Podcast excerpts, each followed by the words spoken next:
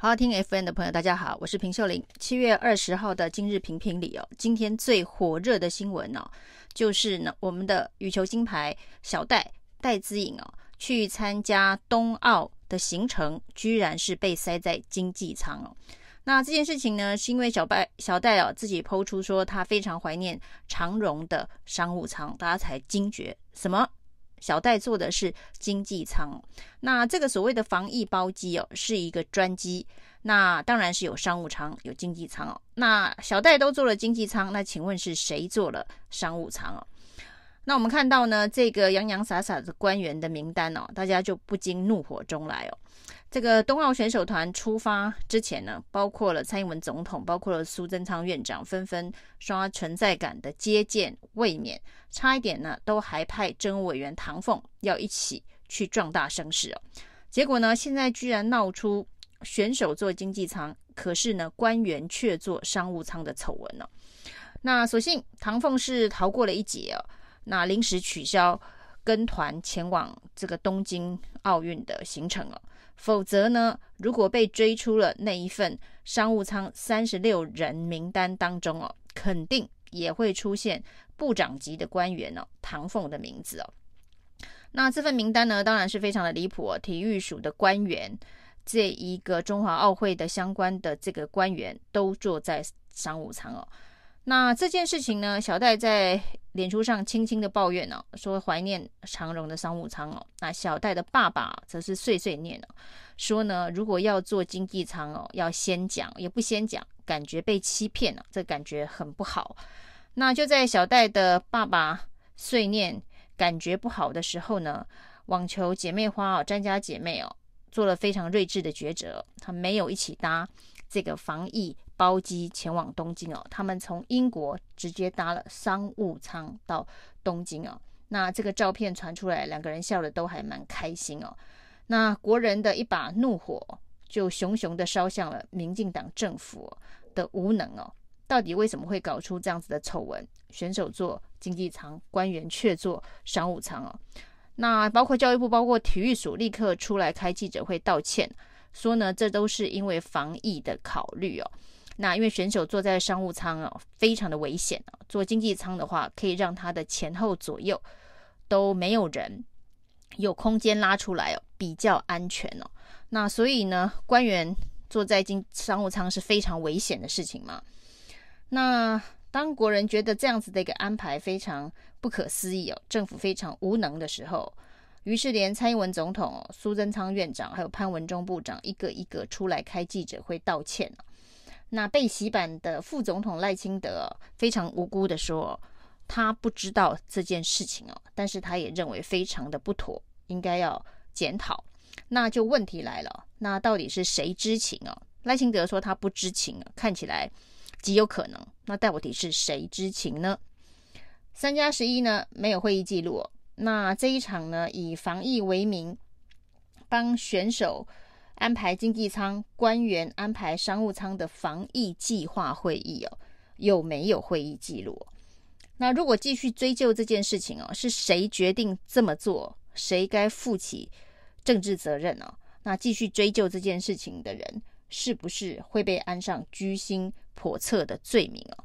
因为现在很多政府的决策是不能追问、不能质疑的。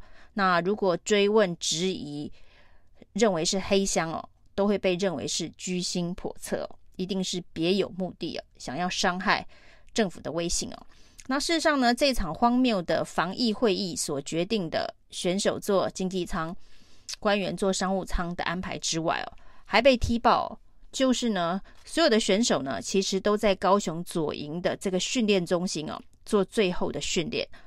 那但是呢，这个飞机哦，这防疫专机哦，却从松山机场起飞，那选手都在高雄，为什么飞机要从台北起飞哦？那这些选手呢，还必须从高雄搭高铁到台北，然后呢，到松山机场去搭飞机，才能够飞到东京啊。那体育署的安排啊，说防疫计划是这么说的：防疫计划说呢，在松山搭飞机哦的原因，是因为松山飞羽田比较方便哦。那既然你都是专案的包机申请哦，那其实高雄的小港机场也是国际机场哦，小港也是可以飞羽田的。那为什么要让这么大批的选手舟车劳顿从高雄坐高铁到台北？是因为这些坐在商务舱的官员们都在台北哦，他们都不在高雄的左训中心啊。所以呢，选手必须先迁就官员在台北登机，所以呢，先搭高铁到台北。然后呢，还要让官员坐商务舱，选手坐经济舱，这样子的安排哦，真的是非常的莫名其妙。那为什么商务舱这三个字哦，今天会变成如此的罪恶，大家会如此的愤怒哦？因为这三个字呢，是二零一六年蔡英文总统因为里约奥运部分选手的待遇所开出的证件支票。这是蔡英文总统的承诺，说未来哦，教练跟选手出国去比赛啊，参加奥运的比赛哦，都要搭商务舱哦。这是蔡英文总统的支票。那呢，到了今年三月哦，这个冬奥确定要办之后，在立法院里头，教育部长潘文忠哦，在立委质询之下，也承诺跟保证哦，这个教练跟选手都可以搭商务舱哦。那所以商务舱这三个字哦，现在是大家来检验政治人物诚信的一张支票的考虑哦。这个在立法院公报里头都有白纸黑字啊。潘文忠承诺教练跟选手都可以搭商务舱哦。那也许是这样子的一个承诺，所以小戴的爸爸才会认为说，他们当然以为这个教育部政府哦会照着在立法院里头。说的承诺，那就是可以搭商务舱哦。结果呢，到了现场才知道是经济舱哦，觉得被欺骗，感觉很不好。其实全国人民也都被行政院给欺骗了哦，因为行政院行政团队在立法院里头跟立委保证了选手跟教练可以搭商务舱，那结果却说因为防疫的考虑，所以选手必须去搭经济舱哦。防疫两个大帽子哦，的确呢是现在民党政府哦，每次要大家不要追究这个失职，不要追究责任的时候，非常好用的两个字哦。不管是三加十一的会议记录哦，或者是呢这个行政院高官在牡丹湾 Villa 到底有没有火锅趴这件事情哦，那强调没有防疫这个失当的问题哦，但是却秒辞哦。那这一次呢，是因为防疫的原因啊，所以要让戴子颖去做经济舱。防疫两个字本来很好用，但这件事情呢，真的踩到了国人的底线了。用防疫两个字呢，来掩饰官员做商务舱，选手却做经济舱这个荒谬的决策。现在连蔡英文总统都必须道歉了，因为商务舱这三个字哦，是从他嘴里说出来的。那苏贞昌必须道歉哦，因为呢，商务舱这三个字哦，是在立法院的承诺。但是话说哦，行政团队哦，就是过去哦，太漠视立法院里头质询的相关承诺了。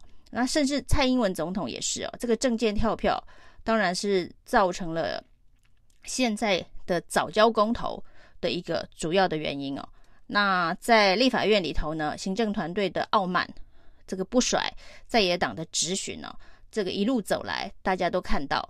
所以呢，就算这一个行政团队在立法院里头曾经跟在野党的立委亲口保证，教练跟选手都可以坐商务舱哦，显然整个行政团队上上下下也没人当一回事。就是因为没人当一回事哦，所以才会有这么莫名其妙的防疫计划。如果这么莫名其妙的防疫计划呢，提出来之后呢，有人提醒了。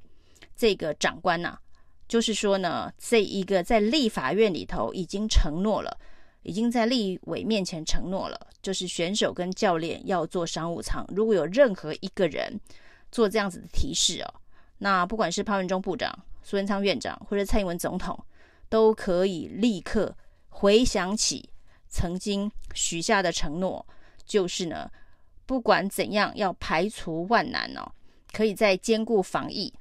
以及呢，兼顾承诺之间呢，找到一个比较容易的方式哦。其实一定可以安排得出来哦，就是让教练跟选手坐商务舱哦，那还是可以符合所谓防疫相关的规定哦。只是这件事情呢，包括了总统的承诺，包括了这一个教育部长在立法院里头的保证哦。民党政府上上下下这个官员幕僚做计划的人哦，没有人把它当成是一回事哦。那本来很多事情呢，就是这样稀里糊涂的就想要。带过，不管是三加十一的会议记录这么严重的事情哦，或是呢紧急在礼拜天开的高端紧急审查会议哦，没有人知道的状况之下，一纸新闻稿告诉大家通过了。